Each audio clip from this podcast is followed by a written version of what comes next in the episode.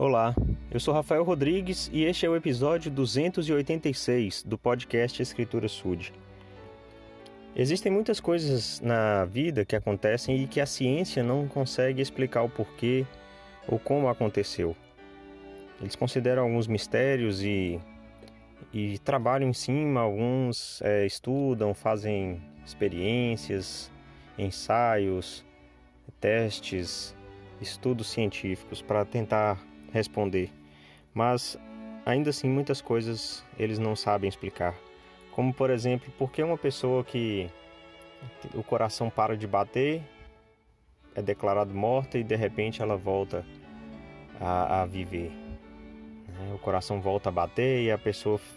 Então muitos que é, não entendem é, que não tem uma relação com o Senhor vão tentar explicar cientificamente o que acontece, mas nós sabemos que são milagres. É, e os milagres eles seguem aqueles que creem. E os milagres eles acontecem para justificar a fé de algumas pessoas, para mostrar a consequência da fé de algumas pessoas. E às vezes os milagres acontecem para que a gente possa desenvolver mais fé quando vê essas coisas acontecendo na vida de outros. Eu sempre me admiro, sou grato ao Senhor por todas as manifestações de milagres e sei que eles são reais. Sei que Deus é um Deus de milagres. E para exemplificar, eu queria citar a ocasião em que Jesus Cristo revive a filha de Jairo. Em Marcos, no capítulo 5, a partir do versículo 35, lemos: Estando ele ainda falando, chegaram alguns do principal da sinagoga, dizendo: a tua filha está morta. Para que enfadas mais o mestre? E Jesus, tendo ouvido essa palavra, que se dizia, disse ao principal da sinagoga: Não temas, crê somente. E não permitiu que ninguém o seguisse, senão Pedro e Tiago e João, irmão de Tiago. E, tendo chegado à casa do principal da sinagoga, viu o alvoroço e os que choravam muito e pranteavam. E entrando, disse-lhes: por que vos alvoroçais e chorais? A menina não está morta, mas dorme. E riam-se dele. Porém, ele, tendo-os posto todos para fora, tomou consigo o pai e a mãe da menina, e os que com ele estavam, e entrou onde a menina estava deitada. E tomando a mão da menina, disse-lhe: Talita comi, que traduzido é: Menina, a ti te digo, levanta-te. E logo a menina se levantou e andava, pois já tinha doze anos, e assombraram-se com grande espanto.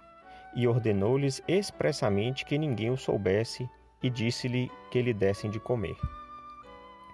Então, uma parte que eu achei muito, muito importante e, e instrutiva foi quando as pessoas riram de que Jesus Cristo falou que ela não estava morta e ele colocou aqueles incrédulos para fora ele não permitiu que aqueles que estavam debochando da possibilidade dele trazer a menina de volta à vida permanecesse ali naquele local. O milagre não era para eles, né? A, a, a, a cura, aquela ocasião tão especial não devia ser compartilhada com aqueles que não acreditavam. É preciso ter fé e aí ele, ele convidou o pai e a mãe. Quem mais do que o pai ou a mãe iriam querer que a filha voltasse a viver. Quem não iria desejar a ponto de ter a fé suficiente para que o milagre acontecesse? E também Pedro, Tiago e João, porque como se Jesus Cristo estivesse treinando aqueles três para dar continuidade à igreja e ao ministério dele depois que Cristo fosse crucificado e voltasse aos céus. Então, os que participaram foram aqueles que tiveram fé, para nos instruir que a fé ela tem que vir antes do milagre. E o milagre só acontece por causa da fé. Jesus Cristo é maravilhoso e ele realiza milagres em nossa vida. Se nós acreditarmos verdadeiramente, é claro, se for o propósito, se ele entender que é necessário, que, que merecemos e que precisamos, os milagres vão acontecer. Acima de tudo, temos que desejar que a vontade dele prevaleça. Em nome de Jesus Cristo. Amém.